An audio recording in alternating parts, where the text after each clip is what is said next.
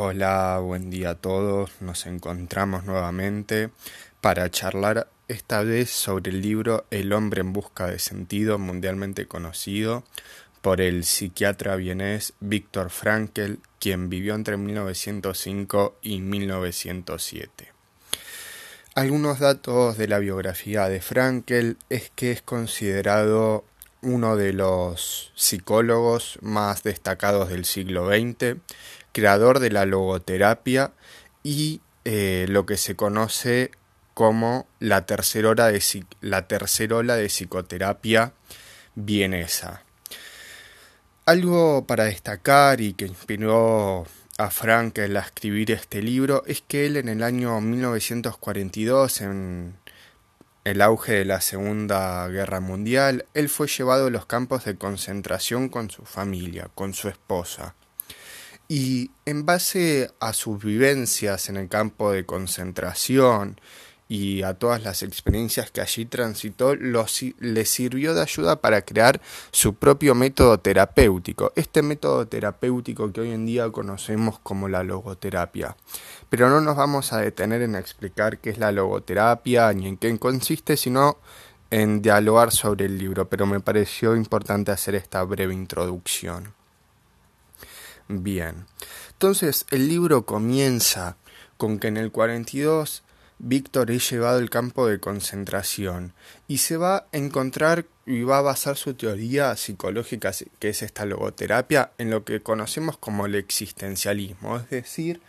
en la vivencia de la vida cotidiana. A lo largo del libro,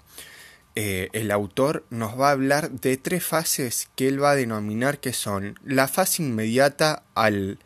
internamiento, que es cuando lo llevan al campo, la fase de adaptación y la fase que sigue a la liberación, que es la, de la readaptación a la sociedad.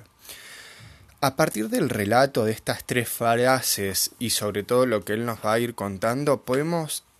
ver la crueldad y las cosas horribles que los nazis hacían en los campos de concentración. Es un relato muy crudo, sobre las tareas que tenían que llevar a cabo, sobre cómo los hacían cavar túneles y les pagaban con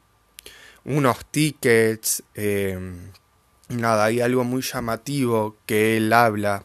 al principio del libro y es cuando, cuando llegan en los camiones a los campos de concentración, en los trenes, que ahí había un grupo de personas, de judíos, que los nazis trataban bien entre comillas y que los recibían a los recién llegados vestidos de normalmente eh, con sus joyas, con lo que tuvieran y los hacían creer que no eran tan malos los campos de concentración. Esa era como la primera impresión que los nazis les hacían creer. Una vez llegado a ese punto, eh, el autor dice que una vez que pasabas eso los dividían por un lado entre mujeres y hombres y los niños también iban pasando por, por revisiones de salud y iban viendo los que servían, los internaban en el campo para los trabajos forzados y los que no servían porque tenían alguna enfermedad o algo pasaban a la cámara de gas. Pero el relato, además de contarnos todas estas situaciones, nos va a hablar de lo que fue la transformación psicológica de los prisioneros, pero sobre todo la de él y lo que él pudo ver siendo un psiquiatra que estuvo internado en el campo de concentración, ¿no?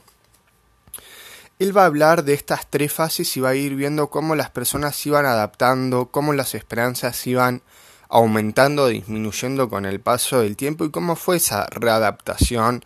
luego de la salida al campo. Frankel en el libro, y él lo relata muy claramente, dice que a partir de diversos fragmentos que los hombres y las, personas que estaban ahí, que no tenían un sentido, que no encontraban algo por lo que luchar, eran los hombres que, eh,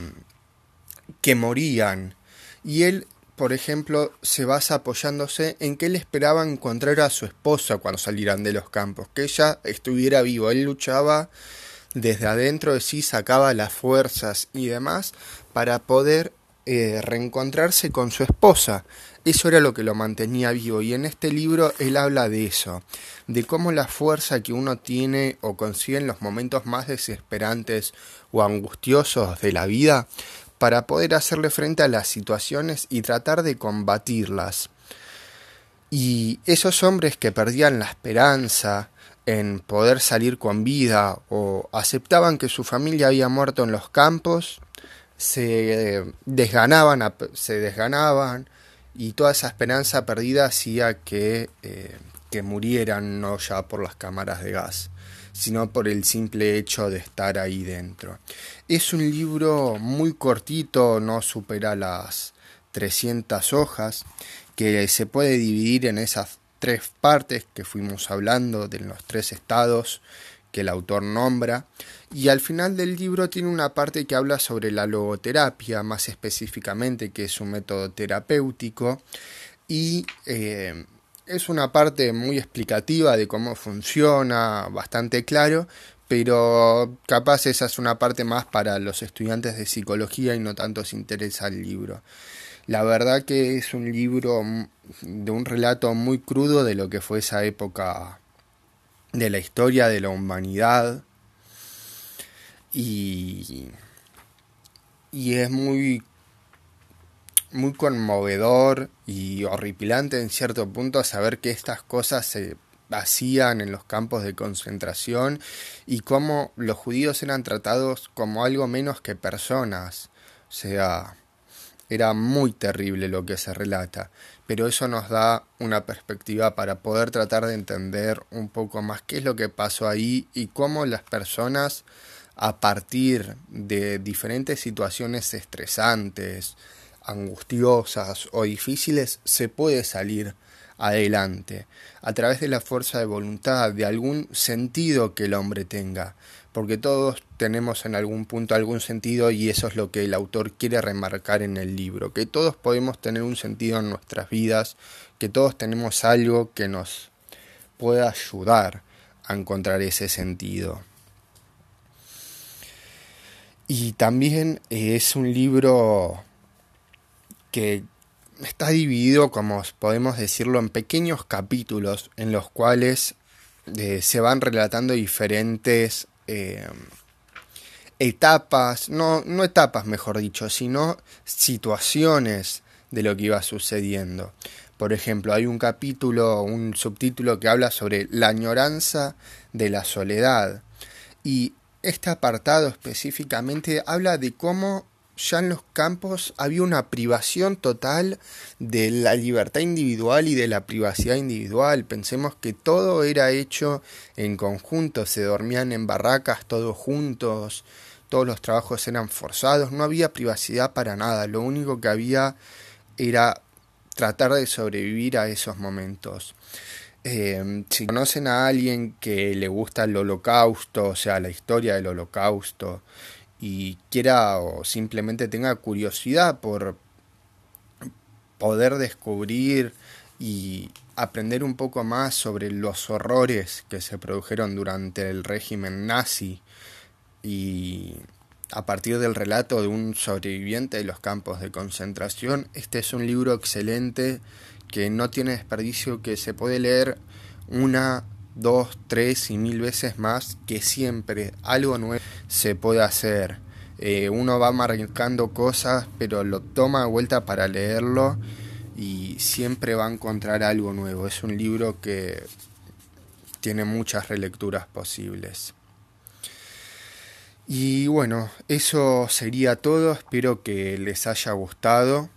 eh, este libro. Si alguien lo leyó y quiere comentarlo o algo, eh, estoy dispuesto a, a que me digan qué les pareció el libro y podemos charlarlo un rato.